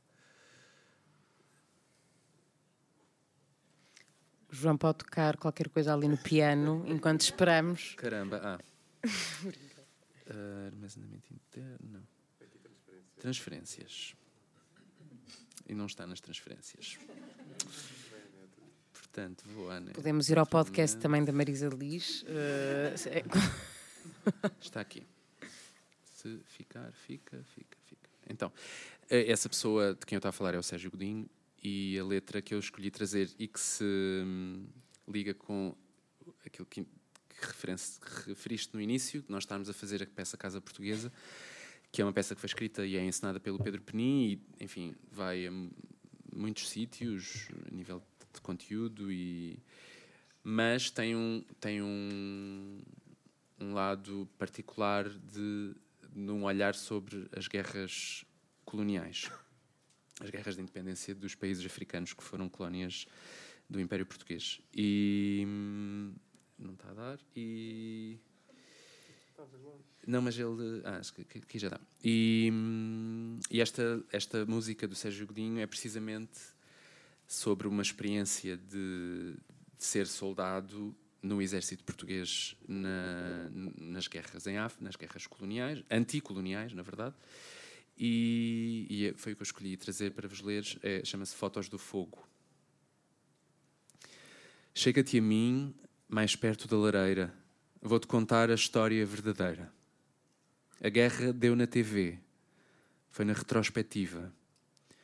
Corpo dormente em carne viva, revi, para mim, o cheiro aceso dos sítios tão remotos e do corpo ileso. Vou-te mostrar as fotos. Olha o meu corpo ileso. Olha esta foto, eu aqui era novo e inocente. Às suas ordens, meu tenente. E assim me vi no breu do mato, altivo e folgazão, ou para ser mais exato, saudoso de outro chão. Não se vê no retrato. Chega-te a mim, mais perto da lareira, vou-te contar a história verdadeira. Nesta outra foto é manhã. Olha o nosso sorriso. A noite acabou sem ser preciso sair dos sonhos de outras camas para empunhar o cospe-fogo e o lança-chamas. Estás são e salvo, e logo viver é bom, proclamas. Eu nesta não fiquei bem, estou a olhar para o lado. Tinham-me dito: é soldado, é dia de incendiar aldeias. Baralha e volta a dar o que tiveres de ideias, e tudo o que arder, queimar. No fogo, assim te estreias. Chega-te a mim, mais perto da lareira. Vou-te contar a história verdadeira. Nesta outra foto, não vou dar descanso aos teus olhos, não se distinguem os detalhes, mas nota o meu olhar, cintila. Atrás da cor do sangue, vou seguindo em fila, e atrás da cor do sangue, soldado não vacila. O meu batismo de fogo não se vê nestas fotos. Tudo tremeu e os terremotos costumam desfocar as formas. Matamos chacinamos, violamos, mas será que não violamos as ordens e as normas? Chega-te a mim, mais perto da lareira, vou-te contar a história verdadeira.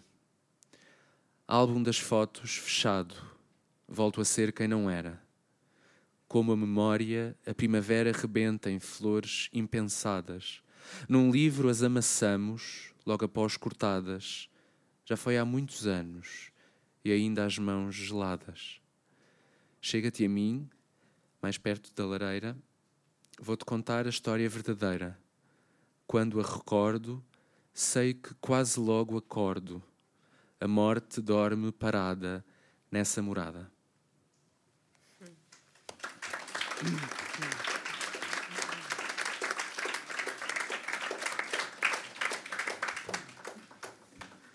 Estamos uh, quase a terminar eu não queria deixar de abrir a conversa para quem tiver perguntas para a Lila. Uh, estejam à vontade. Isto é sempre um momento de alguma hesitação, mas cheguem-se à frente. Eu tenho perguntas, mas estou, é um bocado repetitivo, portanto. Ah, sim. Não sei se há, há microfone para. Não. Sim, claro. Obrigada. Houve alguém português, algum artista português que inspirou-te de alguma forma a ser quem tu és? Um... Ainda criaste esse espaço para ti e para outros como? Claro, houve muitas pessoas que me inspiraram e que me continuam a inspirar todos os dias. Um, por mais. Eu ia dizer, por mais injusto que seja, mas não é injusto, porque claro que nós temos muitas, muitas influências e muitas inspirações, mas depois há algumas pessoas que, com a sua obra e, e também com a, com a vida que sonhamos delas, não as conhecemos, ou pelo menos neste caso as pessoas que vou falar, de que vou falar não as conheço, desempenharam um papel específico na, na tua construção enquanto artista e enquanto ser humano. E há muitas pessoas dessas na minha história.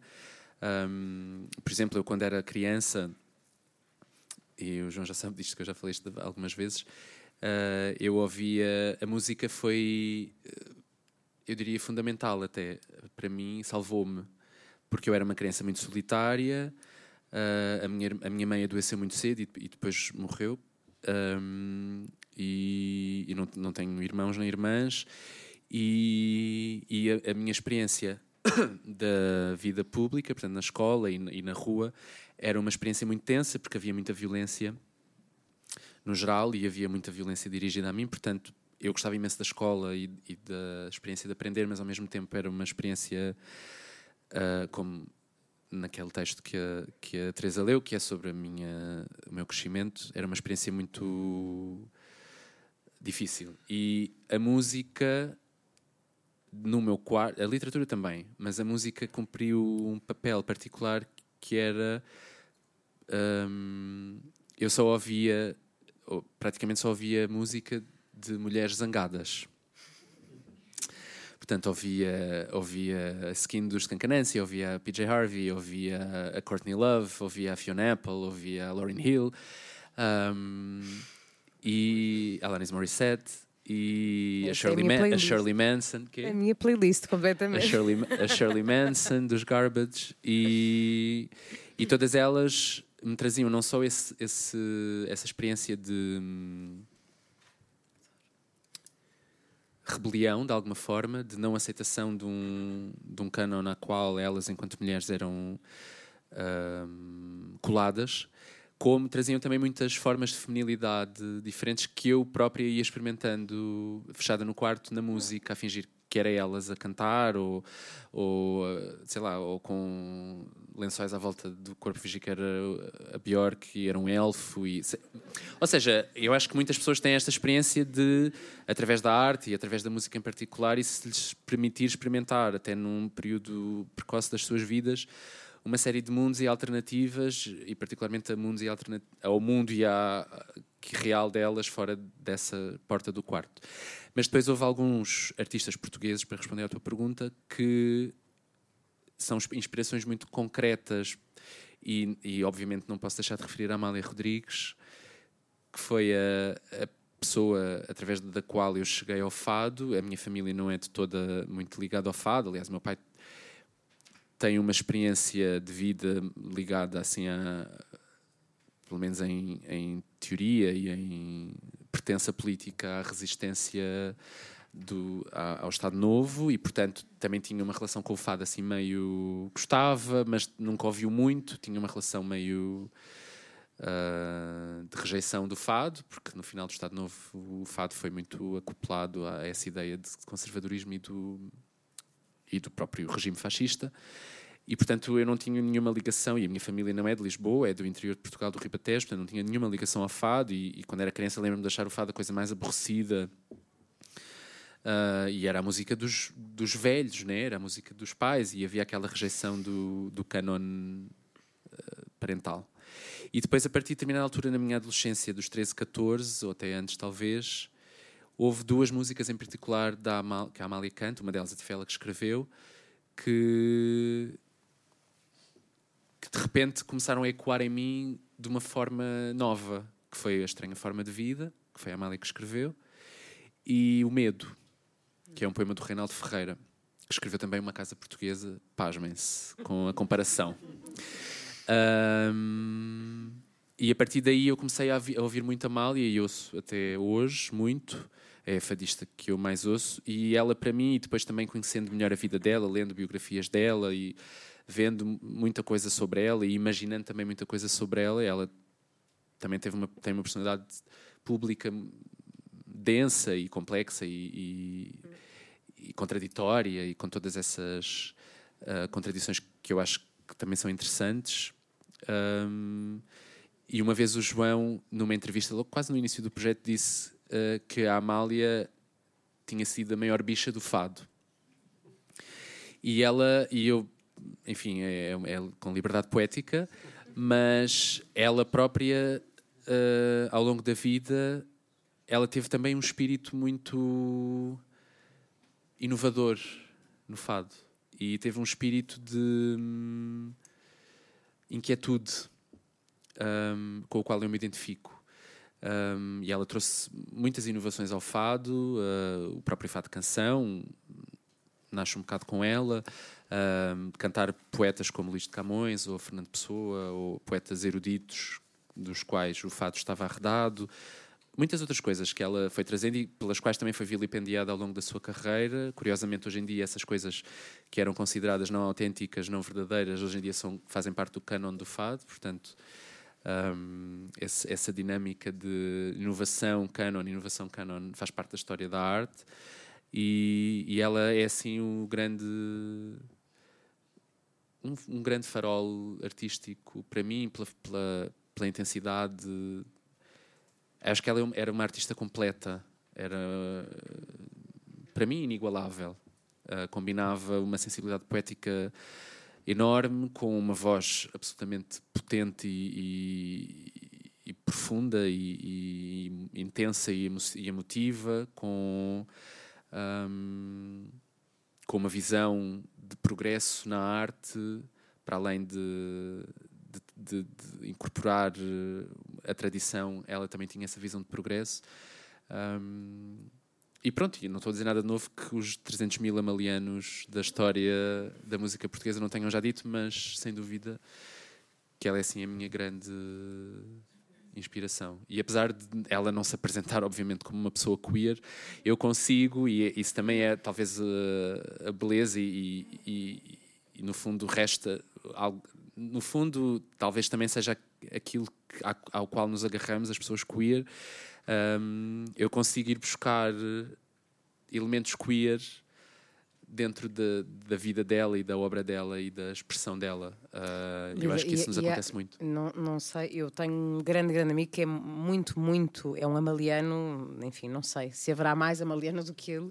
E, uh, uh, e lembro-me deste momento de escrever à minha mãe a contar isto, dele um dia me dizer isto, enfim, vai ser em podcast, portanto ficará, não sei se estou a dizer um, se vou ser, enfim, perseguida por isto que vou dizer, mas a Amália tinha uma dimensão da sua vida escondida, não é? Portanto, esta ideia da Amália ser uma pessoa queer é muito curioso como se constrói uh, o mito, não é? Sobre a Amália e a biografia da Amália, no fundo, é construída para servir a figura que a Amália representa para o país, mas há uma dimensão da vida privada da Amália que está muito posta de lado, e mesmo na pessoa que escreveu a sua biografia uh, houve esta dúvida se punha ou não uh, uma parte da vida dela que é de uma história, enfim, homossexual e que foi muito forte na vida dela e acabou por não ficar na biografia, e mais tarde essa biografia foi enfim, o autor quis repensá-la e pôr essa, essa, essa, esse episódio e não foi possível. Portanto, é muito curioso como temos estado aqui a falar disto, enfim, todas estas coisas e o, o, a importância de reclamar um espaço e o que fazer com esse espaço e acabamos a falar da Amália Rodrigues como uma figura mais ou menos, enfim, convencional, isto com, entre muitas aspas, não lhe retirando obviamente nada ao gênio e à, e à, enfim, à sua singularidade, mas mesmo a Amália, uh, ou se calhar justamente a Amália, talvez por isso, uh, tinha essa dualidade de, de, de, e essa tensão entre que era, o que era a sua vida e, e os seus afetos e depois o que era aquilo que ela tinha que servir. Uh, e isto não é nenhuma novidade, isto é mesmo uma coisa enfim, de que os amalianos falam, alguns uh, com vontade, se calhar, de, de, varrer para debaixo do tapete, outros com vontade de pôr a entrevista em que ela está com a Maluda e a Maluda diz depois tens que me voltar a dar aquela camisa que eu te emprestei. Um, e, enfim, e mais não digo. Um, porque eu mandei, quando soube isto, mandei uma mensagem à minha mãe, que é uma grande fã da Amália, e disse: Olha, sabias desta história? E a minha mãe disse: Ah, que disparate. um, e, se calhar líamos, João, só, só mais o. Lias o, o, o Pele Triste uh, e eu leio com a, Alice, o Amor Mercantil. Ali mais uma pergunta. Ali, ah, yeah? ah, peço desculpa, mais... desculpem. Não, não, força, força, claro que sim. sim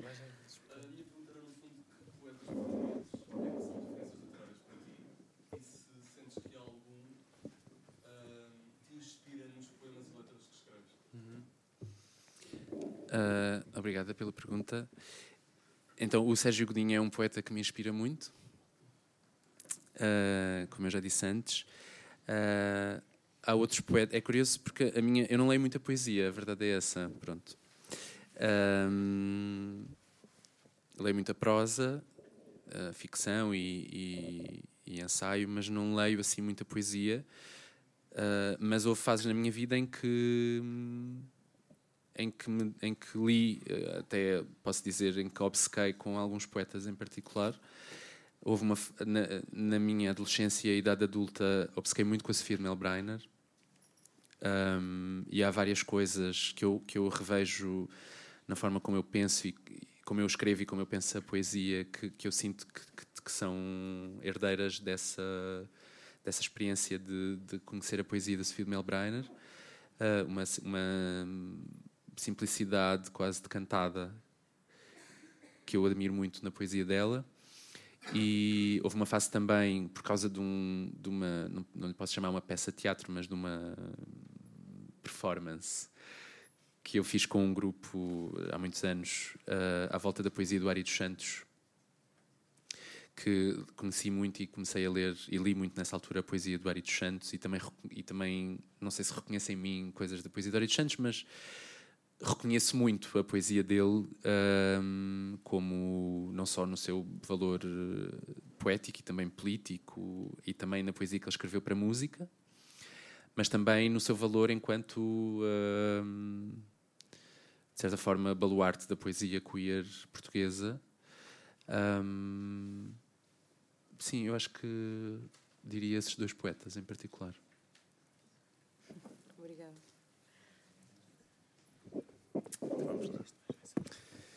Pele triste. Tocas na minha pele triste como um pêndulo, balançando entre a carícia e a sentença. Tocas na minha pele triste. E eu sei, eu entendo. A terra morta já não interessa, já não interessa. Quem chove nela, nem quem espalhou o sal.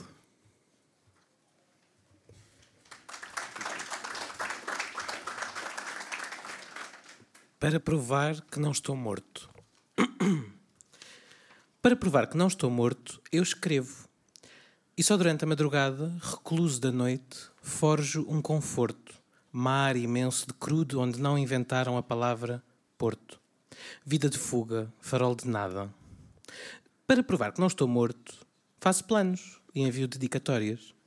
E de tudo que purgo, fico mais gordo. Que comer lembra-me de viver e a fome levanta-me ainda que torto. Grandes mentiras, pequenas vitórias. Para provar que não estou morto, falo de mim, mas nunca tão fundo. Dobro-me e beijo um joelho absorto. E por muito que durma, quem se anima a sonhar sempre tem um corpo. Meninges que ardem mais do que o mundo. Para provar que não estou morto, eu lancei as sementes ao vento. Para provar que não estou morto, eu cantei o meu fundo lamento. E não sei o que sobrou.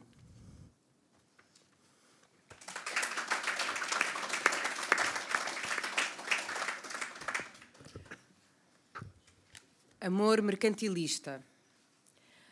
A memória é um bicho traiçoeiro. O que resta em mim do teu amor mercantilista? Lembro-me com mais nitidez a daquela madrugada em janeiro, no quarto da Laura. Tão escuro que apenas adivinhava os contornos do teu corpo. E beijavas-me a testa, arrebatado. A cara inteira, A testa, os olhos, o nariz, os lábios, o pescoço. repetindo em surdina I, love you, I love you, I love you. Eu acreditei por uns instantes, quis fingir continuar a acreditar para poder adormecer com o teu coração a bater nas minhas costas. Depois de tudo o que tentei, de tudo o que cedi e comprometi, foi teu o checkmate mais retumbante. Naquela tarde de verão, com os unir das cigarras a ecoar nos troncos das oliveiras à nossa volta. Disseste que nunca poderias dar-me aquilo de que preciso e que nem querias. foste cruel porque sabias que era a única maneira de me espantar para sempre. Pediste-me um abraço antes de nos despedirmos. E eu nunca me senti tão gelada nos braços de alguém. Para o teu amor mercantilista, Eu fui uma experiência. e perdi drasticamente o valor de mercado. Faça as obrigações.